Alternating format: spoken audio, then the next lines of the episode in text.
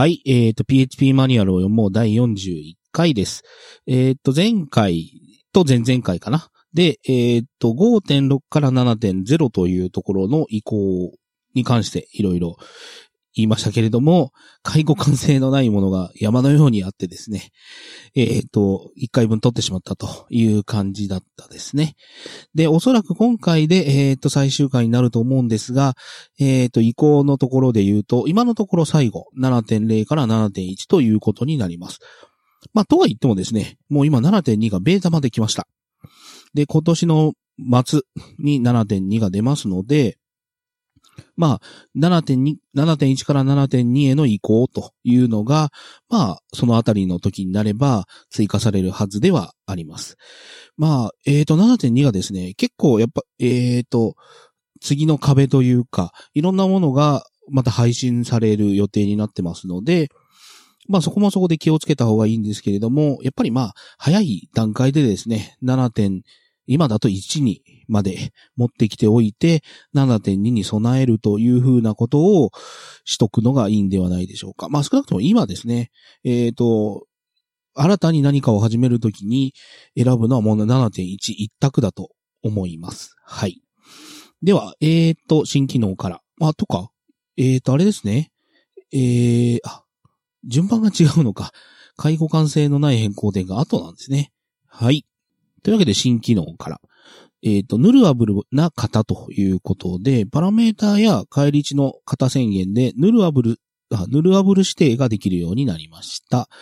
えっ、と、型の前にクエスチョンをつけると、ヌルアブルであることを指定できますと。えっ、と、ヌルアブル指定をすると、えっ、と、指定した型だけでなく、ヌルも渡せるようになりますということで、えっ、と、引数の方はですね、なんか、あの、デフォルト引数と組み合わせて、無理やりこう、ヌルも OK なんだよっていう、えっ、と、型宣言は、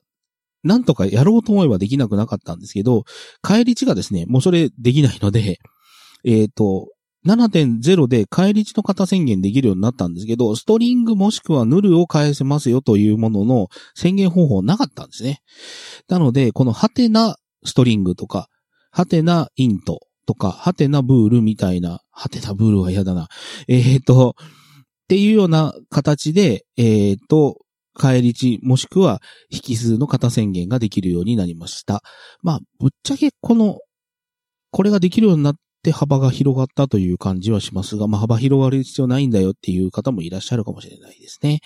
えっ、と、例で言うと、えっ、と、テストリターンというものの1個目の宣言の仕方。まあ実際これ、えっ、と、実際にこれ一つのプログラムでやると、えっ、と、テストリターンが何個もあって、えっ、と、エラーになるで実行できないと思うんですけども、えっ、と、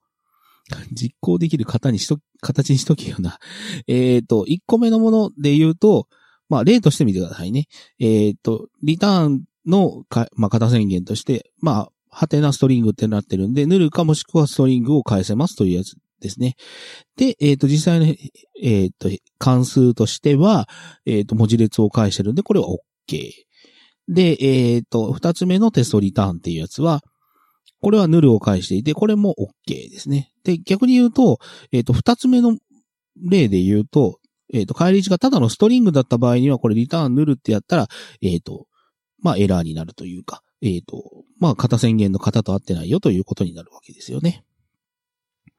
で、えっ、と、3個目のやつは引数の方で、えっ、と、ハテナストリングドルネームという型、引数にの型宣言をしているやつで、これは、えっ、と、下の例で言うと、まあ、エレファントという文字列を渡しても OK だし、ヌルを渡しても OK だし、まあ、引数なしっていうのが、こいつは一個で、まあ、今回一つは型、あの、引数を渡さないといけないやつなので、これはヌルの代わりにはまあならないよという話ですね。まあもうそうしたかったら、えっ、と、デフォルト引数でイコールヌルっていうのをつけとかないとダメっていう話ですね。はい。で、次、ボイド関数。で、えっ、と、返り値の型として、ボイドが、えっ、と、導入されました。えっ、と、返り値の型をボイドと宣言した関数は、関数内での、まあ、リターン文を省略するか、あるいは空のリターンを使う必要があります。ボイド関数からヌヌルを返すことはできませんということで、えっ、と、まあ、これもですね、まあ、逆に言うとなんでなかったんだろうという感じがしなくもないんですけれども、えっ、ー、と、まあ、さっきのやつはヌルも返せますだったんですけど、今度のやつは何も返さない、もしくは返せないというものとして、ボイドというのが指定できるようになったということですね。はい。なので、このスワップ、例で言うと、スワップという関数は、もうなんでまた、リファレンスで値渡してんだよ、もう。えっ、ー、と、で、返り値としてボイド。ああ、そういうことか。はい。二つの値を内部的に入れ替えて、リファレンスで受け取って入れ替えちゃうよっていうやつなんですね。はい。で、えっ、ー、と、もう返却値としてはなしだということです。まあ、まあ、個人的にこうやるんなら、入れ替わったリストを返してほしいとこですけどね。はい。というわけで、まあ、引数、あ、ちゃうわ、えっ、ー、と、返却値で何も返さないという、えっ、ー、と、形が、まあ、宣言できるようになったということですね。で、ボイド関数の返り値を使おうとした場合は、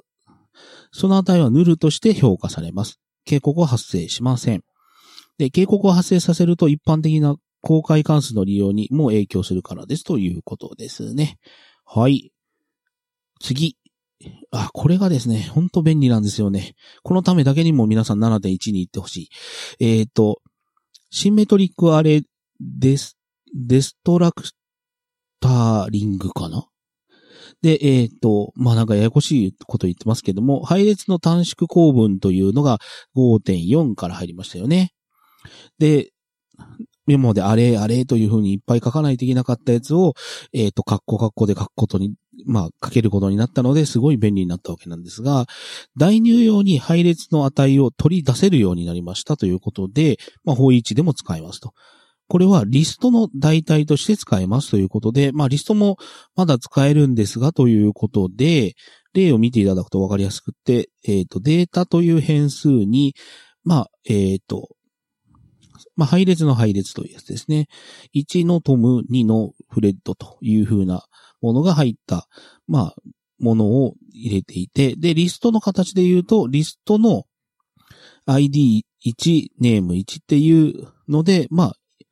1個目のトム、1トムというやつをこのリストで受け取っているというのが、まあ、5あ7.0までの形ですけど、7.1だとこう書けるようになったということですね。えっ、ー、と、カッコの ID1、カンマカッコの、あ、カッ、えー、カッコはドル ID1、カンマドルネーム1、カッコ閉じっていう風に書けるようになったと。なので、えっ、ー、と、まあ、えっ、ー、と、そのまま行きましょうか。方位置で、えっ、ー、と、5.5だったかなえっ、ー、と、このリストで受けれるようになりましたっていうやつも、その下に書いてあるように、このカッコで受け取れるようになりましたと。もう超便利ですね。だから、5.3までですね、リストカッコドル A、カンマドル B、カッコ閉じ、イコール、アレのコドル C、カンマドル D、カッコ閉じみたいな感じで、リストアレみたいな感じの代入をやってたやつが、もうとうとう、カッコだけで書けるようになったということです。もう本当にリストとアレイをとうとう駆逐することができたのが7.1ということになるわけです。もう本当に嬉しい。で、えー、っと、もう、いいですね。で、えー、っと、クラス定数のアクセス範囲指定ということで、クラス定数のアクセス指定、アクセス範囲を指定できるようになりましたということで、えっ、と、定数は今までパブリックだったんですね、全部。なので、まあ、クラスの中で、えっ、と、プロパティは public、protected、private。で、メソッドも public、protected、private っていうのができたんですけど、 const はもうどっからでも見れるというものだったんですね、 public。それが、えっ、ー、と、まあ、7.1から、えっ、ー、と、 const にも public、protected、private が付けれるようになりました。で、今まで付けれなかったものっていうのはパブリック扱いになるので、まあ、今後は積極的にパブリックとかつけていった方がいいんじゃないかなというふうに思います。はい。えっ、ー、と、イテレーブル疑似型ということで、まあ、このあたりはですね、マニュアル内で読んでるので、あれ聞いたことあるんじゃないって思ったかもしれないですけど、まあ、マニュアル内で一回読んだ内容なので、ああ、そうかと思っていただいたらいいかと思います。えー、っと、新しい疑似型、えー、っと、コーラブルと同じような型であるイテレーブルが導入されました。えー、っと、パラメーターの、パラメーター及び返り値の型指定で使うことができます。配列化、あるいはトラバーザルインターフェースを実装したオブジェクトを受け取れるよう、受け付けるようになります。派生型に関して、関してですね、これね。関しては、子クラスのパラメーターの方が、親クラスのアレイやトラバーザルを、えっ、ー、と、拡張して、イテレーブルに広げることができます。返り値の方に関しては、親クラスのイテレーブル型指定詞を、指定を子クラスで、はい、配列あるいはオブジェクト、トラバーザルを実装したものに絞り込むことができますと、まあ、ややこしいことを言ってますけれども、えっ、ー、と、まあ、イテレーターとかを作りたいときに、それの型宣言として受け取る、えっ、ー、と、まあ、型としてですね、えっ、ー、と、イテレーブルというのを指定することができるようになったということですね。はい。で、えっ、ー、と、例外処理における複数の例外キャッチということで、これも便利ですね。今まで同じことを、えっ、ー、と、キャッチして同じことをやりたいんだけど、えっ、ー、と、エクセプションが違うので、みたいなことで2回、えっ、と、書くためになんかみたいなことをやってたと思うんですけども、えっ、と、パイプ、まあ、えっ、と、いわゆる、あのビット変算のオアなんですけど、まあ、パイプを使うことによって、複数のエクセプションを受け取れるようになったということです。えっ、と、一つのキャッチブロックで複数の例外を扱えるようになりました。パイプ文字を使って指定します。これは異なるクラス階層に由来する、えっ、ー、と、異なる例外を同じように処理したい場合に有用ですということで、これも便利になりましたね。はい。で、えっ、ー、と、リストにおけるサポートで、これもですね、さらに便利なんですよね。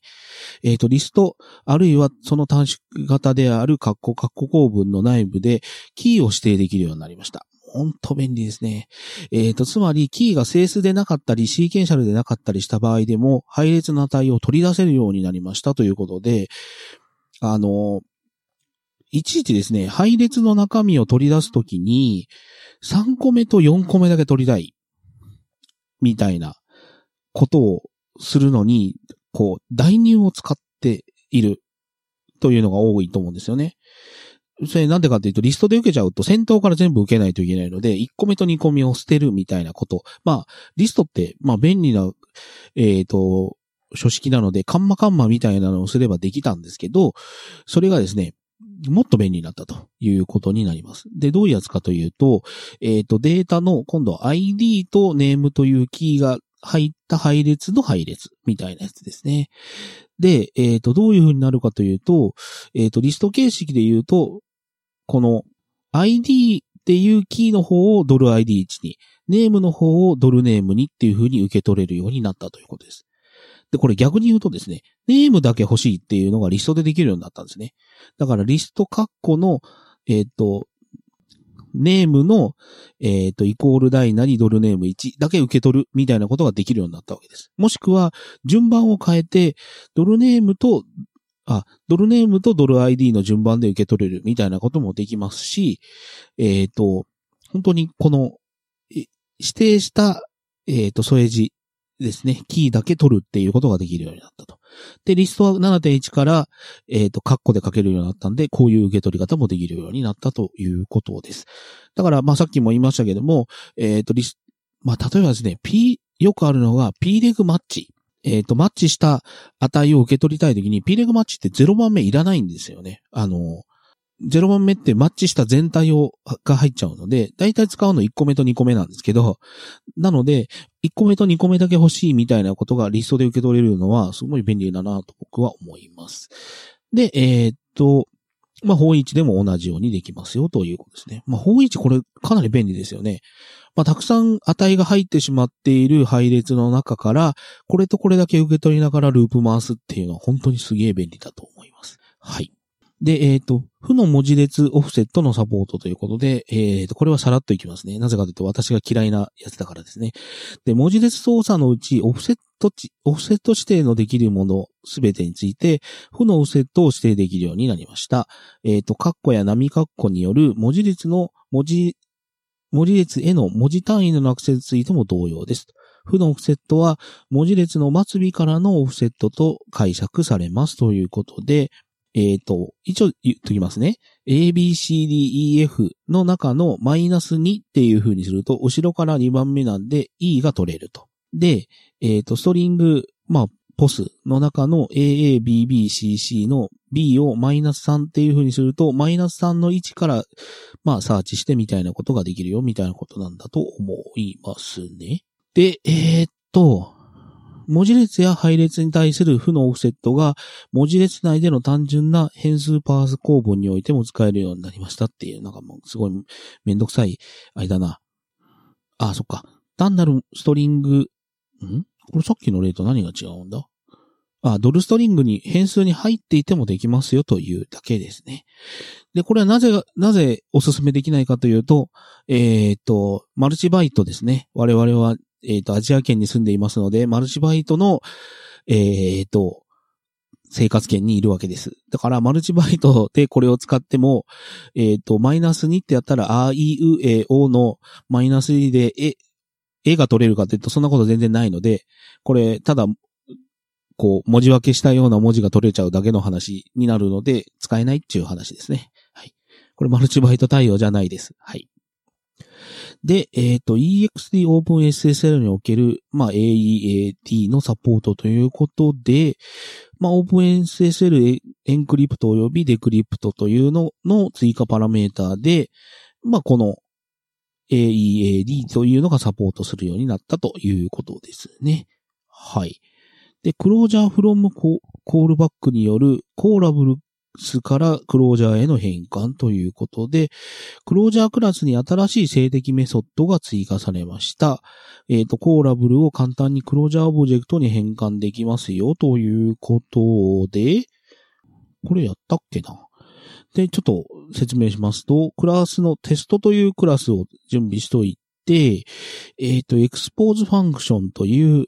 メソッドで、これは Closure from callable ということで、えっ、ー、と、this のプライベートファンクションという風に括弧書きでついているので、自分自身の private function という function を callable にして返すと。で、えっ、ー、と、 private 宣言された、えっ、ー、と、さっきの public ですね。 private 宣言された private function というやつを、まあ、 private メソッドの private function ですね。をやっといて、そいつは引数を var dump するだけってやつですね。で、そういう風にしとくと、 new Test でインスタンス化しといて、 expose function という風なものを、 private func とプ、 priv func ですね。 private func という変数に入れて、えっ、ー、と、関数展開すると、まあ、 private function をまあ、あの、間接的に呼ぶことができるよという話ですね。はい。まあ、こんなめんどくさいこと本当にすんのって言われそうですけども、まあ、多分、えっ、ー、と、フレームワークとかが内部的に使うために必要だったということだと思います。はい。非同期シグナルハンドリングということで、新しい関数、えっ、ー、と、p コントロールアシンクシグナルズが追加されました。これは TIC を使わない非同期シグナルハンドリングを有効にするためのものですということで、 tick っていうのを途中で declare のとこで説明したんですかね。で、まあ使ったことないんですけど、まあ相当なオーバーヘッドになるということらしいですね。なので、P コントロールアシンクシグナルズというのをトゥルーにして使うことにより、えっ、ー、と、非同期の、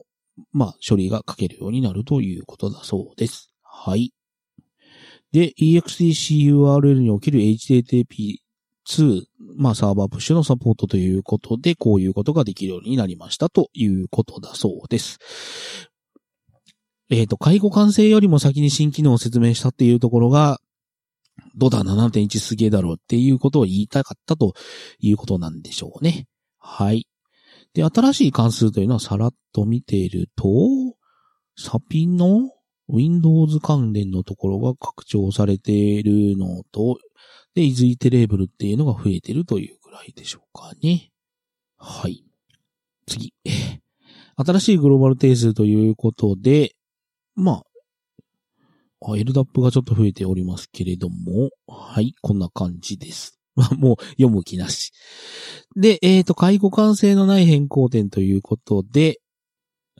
おやおや？意外とあるんじゃないですか？しかも日本語訳、英語訳、あ、日本訳されてないところがいくつかありますよ。えっ、ー、と、解雇関性のない変更点ということで、関数に渡す引数が少ない場合の挙動ということで、これまでのバージョンでは、ユーザー定義関数に渡す引数が足りない場合には、ワーニングが発生していました。で、PHP7.1 以降では、ワーニングではなく、エラー例外が発生するようになります。あ、いいと思います。この変更は、ユーザー定義の関数に対してだけで、内部関数には影響を及びません。いや、内部関数に影響を及ぼしていただいてよろしいんですけどね、正直。はい。アアーギュメントカカウントエラーということで、えっ、ー、と、まあ、我々プログラマーが、まあ、定義したファンクション、まあ、関数の引数を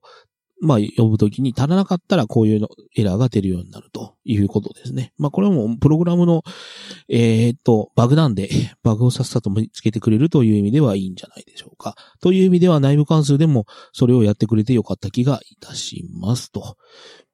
で、スコープを調べる関数の動的呼び出しの禁止ということで、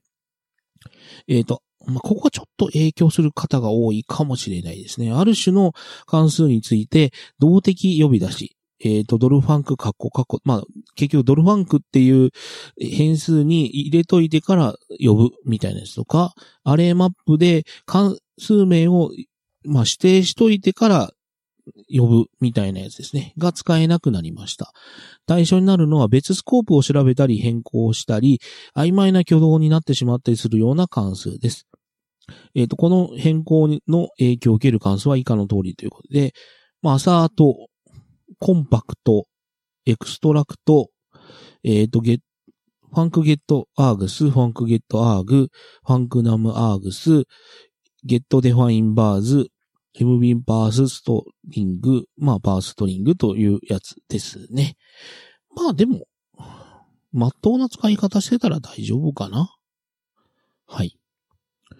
えー、っと、無名関数として、ドルファンクイコールファンクナムアーグスで、こいつをドルファンクカッコカッコで呼ぶと、まあ、こいつはよ、まあダイナ、ダイナミカリーには呼べないよっていうエラーが出るという話みたいです。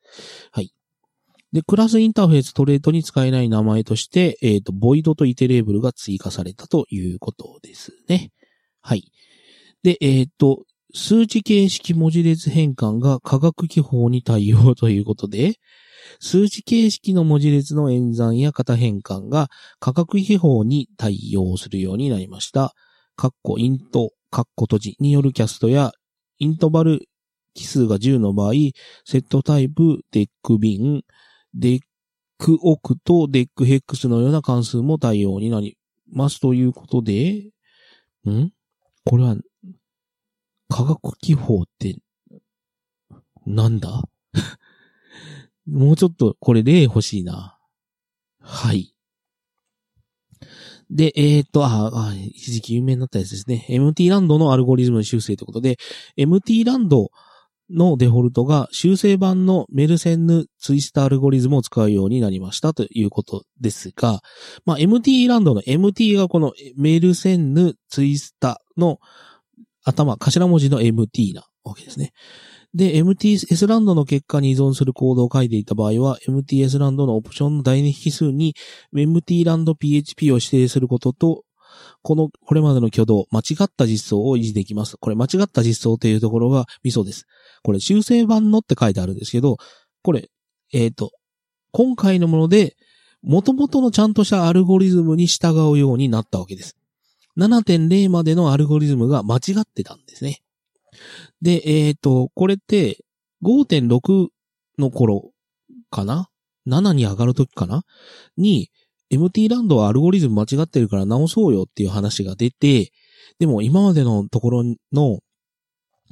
プログラムに影響を及ぼすから、間違ったままバージョンを上げていくっていう風に一回判断されたんですけど、やっぱいろいろなところから何やってんだ PHP みたいなこと言われたんで、えっ、ー、と7.1でちゃんと修正されるようになったということですね。はい。ランドと S ランドがそれぞれ MT ランドと MTS ランドのエリアスになりましたということで、えっ、ー、とまあ、古いプログラムはもうランドと S ランドっていう、まあ特に S ランドってもう最近書かなくてもいいんですけど、えっ、ー、と、MT と srand を、まあつけていたと思うんですけども、それは内部的には MT ランドと MTS ランドというのには使われるようになったということですね。のエイリアスになりましたと。まあつまり、 rand と shuffle、string shuffle、array rand の出力はこれまでのバージョンとは異なるまあ変わるということですということですが、えー、っと、まあこれもですね、もう MT ランドも使うよりは、えー、っと、ランダムバイツ、ランダムイントだったっけなっていうのを使うのが推奨されてくると思うので、実際まあ MT ランド自体も使わなくなってくるとは思います。はい。えっ、と、ASCII 制御文字デリートは識別として使えないということで、えっ、ー、と、ASCII 制御文字、デリート。えっ、と、文字コードで言うと 0x7f というのは、食おうとしない限り識別として使えなくなりましたということですね。これ多分セキュリティ的な問題でしょうね。はい。で、えっ、と、エラーログに、えっ、と、シスログを指定した場合の変更ということで、えっ、と、イニ項目エラーログの設定値をシスログにした場合に、PHP のエラーレベルがシスログのエラーレベルにマッピングされるようになりましたと。いうことですね。えっ、ー、と、これまでのバージョンは全てのエラーがノーティスレベルでして記録されていましたが、この変更により、今までよりもより細やかな区別ができるようになりましたということで、まあ今までが、まあいい加減だったってことですね。はい。えっ、ー、と、未完成のオブジェクトのデストラクターは呼び出されないということで、えっ、ー、と、オブジェクトのコンストラクター実行中に例外がスローされた場合に、その、そのオブジェクトのデストラクターが呼ばれることがなくなりましたと。以前のバージョンでは場合によっては、えっ、ー、と、そのオブジェクトの例外、オブジェクトが例外のバックトレースなどで外部から参照される場合、デストラクターが呼ばれることがありましたということで、まあ、まあ、これはそういう挙動が仕様ですと言ってたのがまあ言ったバグですよね、これ。はい。えっ、と、参照渡しの引数のコールユーザーファンクのでの扱いということで、えっ、と、引数を、えっ、と、参照渡しで受け取る関数をコールユーザーファンクから読んだときに、例外が発生するようになりました。まあいいと思います。で、以前のバージョンでは完全就職形式の呼び出しであるか否かによってこの挙動が異なっていましたということですね。さらにこの場合、 call user func や call user func array は関数呼び出しを中断しなくなりましたということで、 expected reference という警告は出すものの、処理自体は続行しますということで、まあでも、警告出すようになったということは将来的には多分、潰されるでしょうね。はい。で、えっ、ー、と、文字列における空のインデックス演算子はサポートしないということで、文字列の、文字列に空のインデックス演算子を適用する。あ、ドルストリング、カッコカッコイコールドル X という風にすると、フェイタルエラーが発生します。これまでのバージョンはエラーにならず、ただ配列に変換されるだけでしたということですね。まあ、正直この文字列のカッコカッコの引き、えっ、ー、と、演算子はもう廃止してほしいんですけどね。はい。えっ、と、削除された ini 項目ということで、以下の ini 項目が削除されましたということで、 session entropy file、entropy length、hash function、hash bits per character っていう4つの ini 項目が削除されたということですね。はい。えっ、ー、と、参照による代入で自動的に作られる配列の要素の並び順の変更ということで、えっ、ー、と、参照による代入で配列の要素が自動的に作られる場合に、その並び順が変更されましたということで、これは、あ、これどっかで説明したな。これ7.0で変わったのを7.1で戻したってことなのかなはい。まあ、あの、多分気にしている方ほとんどいないと思うので影響は受けないと思います。評価順が変わったっていうことでしょうね。はい。今までは、えっ、ー、と、これで言うと、アレの A イコールアンパサンドアレの B なんで、えっ、ー、と、A、B の順番に評価してたから A、B の順番で作られちゃってたけど、今も、これからは、えっ、ー、と、B を作っといて A に代入するっていう風に評価するようにしたから B、A の順番でできるようになっちゃったっていう話だと思います。これどっちかというとこういう風にし、え、ー、と変更したっていうよりは副作用だと思いますね。はい。内部的なあれで、はい。あれってなんだよ。えっ、ー、と、同時的な要素の並び順ということで、内部的な相当アルゴリズムが改良されたことによって、比較した時に正しいとみなされる要素の並び順が以前と変わるかもしれませんということで、えっ、ー、と、同時な要素の並び順に依存するコードは書かないようにしましょう。その並び順がいつまでも同じであるとは限りませんということで、えっ、ー、と、結局何が言いたいかというと、4、3、3、3、2、1、1みたいなあの、数字が入ったものを小さい順に並べるっていう風にしたときに、ど、それは、実際に、それは1112334、あ、今、何を言ったかも忘れましたけど、そういう風になるっていうのをまあ、いいとして、で、それが配列のキーだった場合ですね。その、それはキーなんで、あくまでもキーバリューのバリューがあった場合に、それがどの順に並ぶかっていうのはもうわからんよっていう話です。だから、えっ、ー、と、キーバリューになってるようなやつだとするならば、キーで並び替えてさらにバリューでも並べ替えるみたいな相当の、えっ、ー、と、処理を書いとかないとやばいよということですね。まあ言うたら SQL で言うとですね、えっ、ー、と、オーダーバイドル ID だけじゃちゃんといかないんだったら、カンマのドルなんと、あ、ドルじゃねえや。えっ、ー、と、オーダーバイ ID で、ID 順に並べるっていう風にしたとき、あ、ID だったら絶対行くな。オーダーバイネームみたいなのにしたときに、あー、これもいい例じゃないな。オーダーバイジョブ ID みたいなやったときに、ジョブ ID が一緒のやつがなら、複数あるんだったら、カンマの ID みたいな感じで、もう一つ並び順のキーはしとき、指定しときましょうね、みたいな話ですよね。はい。えっ、ー、と、こっから日本語訳されていないので、さらっと、さらっといきますよ。で、えっ、ー、と、e リカバブルのエラーのエラーメッセージが変わったよという話みたいですね。はい。で、アンシリアブルのオプションパラメーターが変わってますよという話ですね。本当にさらっといきますよ。えっ、ー、と、 DateTime のコンストラクターで、マイクロセカンドのところで、あー、マイクロセカンドで、えっ、ー、と、の影響を受けるようになったということで、 new DateTime と new DateTime をイコールイコールで比較したときにどうのこうのみたいな話ですね。だからマイクロセカンドで違ってくるから、今までだったらイコールだったのに、今後はイコールじゃなくなるかもしれないよっていう話みたいですね。はい。で、フェイタルエラーからエラーへの、エラーエクセプションへのコンバージョンが、えー、っと、すごい影響を受けてんじゃん、これ。これ、まあ日本語訳するの大変だろうな。まあなんか影響があるようです。もう読む気で。えー、っと、なんだろう、無名関数の、あ、無名関数のユーズに、えー、っと、ドルディスとかドルアンダーバーサーバーとか、で、実際この一回使った変数を使い回しができなくなったよみたいな話っぽいですね。で、JSON エンコードで、コードの、えっ、ー、と、ああ、からのキーが、の扱いが変わったということっぽいですね。はい。で、MBEreg と MBEreg-I のパラメータの、えっ、ー、と、形式が変わったよという話ですけど、はい。まあ、MBEreg ってあんま使わないな。はい。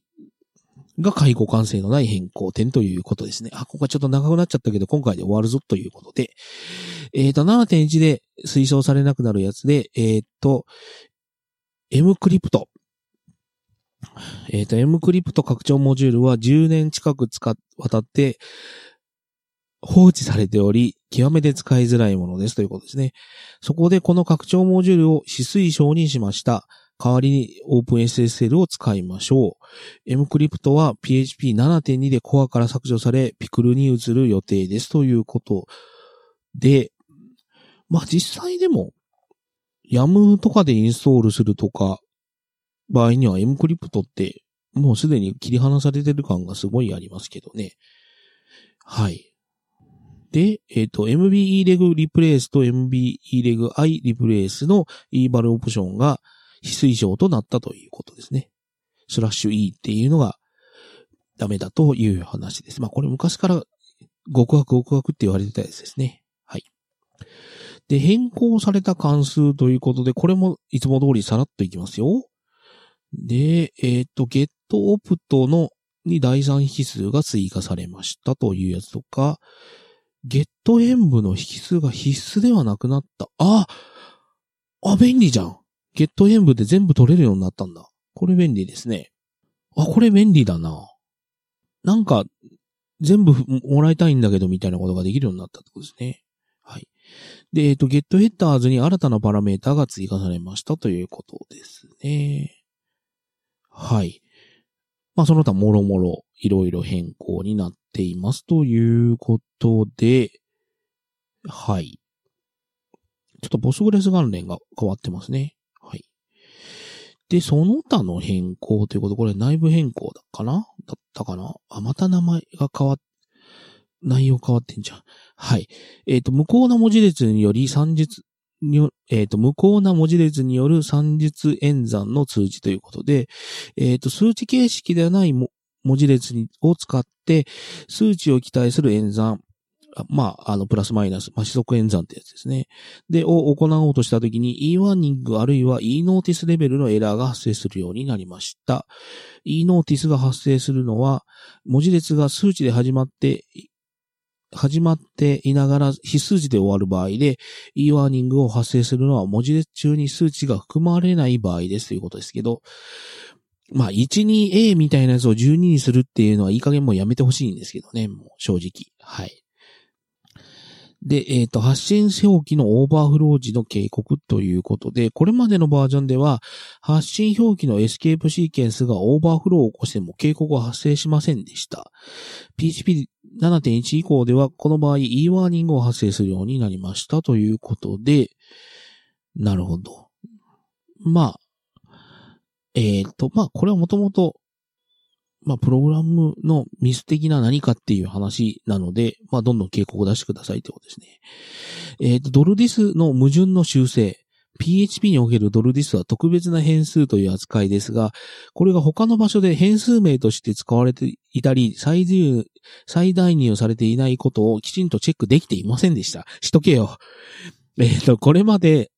これを修正してきちんとチェックするようにしたので、ドルディスをユーザー変数ので、ユーザー定義の変数名として使ったり、他の値を再代入したり、グローバル変数にしたりすることができなくなりましたということですね。まあまあ、まあ4の頃の名残のコードがどっかに残ってたらやばいって話なのかな。はい。で、ハッシュなしでセッション ID の生成ということで、ハッシュ ID の生成時に、あ、じゃあ、セッション ID の生成時にハッシュされないようになりました。この変更に伴い、以下の意味項目が、まあ、削除されましたということで、さっき4つ言ったやつですね。また以下の2つの意味項目が新たに追加されましたということで、セッション SID レングス、セッション ID の長さを、あ、指定できるようになったんだ。なるほど。はい。セッション ID の長さを指定します。デフォルトでは32文字で、これは過去のバージョンとの互換性を考慮したものですということですね。で、セッション ID、SID、ビッツパーキャラクター、1文字あたりに格納するビット数を指定します。えっ、ー、と、つまりこれを増やすと、セッション ID に使える文字の範囲を拡大しますと。えっ、ー、と、デフォルトは4で、これは過去のバージョンとの互換性を考慮したものですということですね。で、イニファイルの扱いに関する変更ということで、はい。まあ、日本語訳されていないので、さらっといきますよ。ああ、オペキャッシュで enable CLI っていうのが増えたってことは、えっ、ー、と CLI、コマンドラインで実行してるときにオペキャッシュを使うか使わんかみたいな話が7.1.2から制御できるようになってるという話みたいですね。はい。で、セッション ID Generation of PS、あ、CSP RNG オンリーみたいな話っていうことですね。もうさらっと言っちゃいますよ。で、タイプエラーメッセージがヌルの時に、うんぬんみたいな話ですね。もういい加減だな。最後、Windows サポート。これも英語訳され、日本語訳されてないのでさらっていきますよ。えー、っと、サポートのロングと UTF-8 パッチが指定されたという話と、え？何？リードラインと PHPFCGI チルドレンっていうやつと F2K っていうのがサポートされるようになったよという話みたいです。もう最後いい加減。てなわけで、ああ、これで終わりですね。まあ、長々とやってきましたけれども、PHP マニュアルを読もうのファーストシーズンはこれで終わろうかと思います。で、今後ですね、えー、っと、しばらくちょっとお休みをいただいてというか、お盆明けぐらいかな、に再開をしようかなと思ってまして、ちょっと前に言いましたけれども、えー、っと、ケーク PHP3 のマニュアルを頭から順番に読んでいこうと思っています。でですね、週に1回、まだ曜日決めてないんですけど、週に1回更新にしようと思っています。まあ、曜日決めないかな あの、週1回更新。まあ、毎週月曜日更新っていう風にしときたいとは思うんですけど、まあ、あの、週に1回更新。で、1回につき1時間から1時間半ぐらいという風にしたいと思います。まあ、正直ですね、最初の頃に言ってしまったこの毎日更新というのが、超しんどかったんですね。なので、まあ聞いてる方もしんどかったよって言われそうなんですけど、本当にしんどかったので、えっ、ー、と、まあそれが続けられない、あの、ことにつながりそうになりかかっていたので、まあ今後、まあ細々と、まあ言っても週一高専ってすでに細々じゃないんですけど、えっ、ー、と、まあ定期的にはちゃんと続けていくよという意味合いで、毎週更新という風にしていきたいと思います。まあ、今までですね、毎回毎回聞いていただいている方も結構いらっしゃったので、まあ本当にありがたいなと思いながらやっておりましたよということです。で、まあ実際にそのお盆明けにケーク PHP マニュアルを読もうというのをやりますけれども、まああの、その間ででもですね、例えば7.2が追加されたという時には、えっ、ー、と、PHP7.1 から7.2の移行部分を読みましょうか、みたいな感じで番外編をやってみたりとか、今回、言うて PHP マニュアル全部読んでないんですよね。特に関数リファレンスとか、あの、そういったところは全然読んでいないので、ここのところだけちょっと読んでくれませんかとか、ここのところちょっと議論したいんですけど、みたいな話で、番外編みたいなことをするのは全然やぶさかではないので、それはやってみたいなというふうに思っております。はい。というわけで、一応、まあ、えっ、ー、と、ファーストシーズン最終回ですけども、いつも通りのことを言っておきますと、PHP マニュアルでは、ツイッターのハッシュタグを準備しておりますよということで、えっ、ー、と、ツイッターのハッシュタグ、えっ、ー、と、PHP オンドック、PHP ONDOC というのをつけていただいて、えっ、と、ツイートいただければ、私の方で追っかけますので、まあ、気軽に、えっ、と、ツイートしてくださいということです。というわけで、えっ、ー、と、41回。まあ実際あの、前後編があったのです。えー、いくつかあったので、多分45回ぐらいかな。を、まあ続けてきましたけれども、PHP マニュアルを読もうファーストシーズンはこれで終わりたいと思います。本当にこんなに長い間、えっ、ー、と、聞いていただきありがとうございました。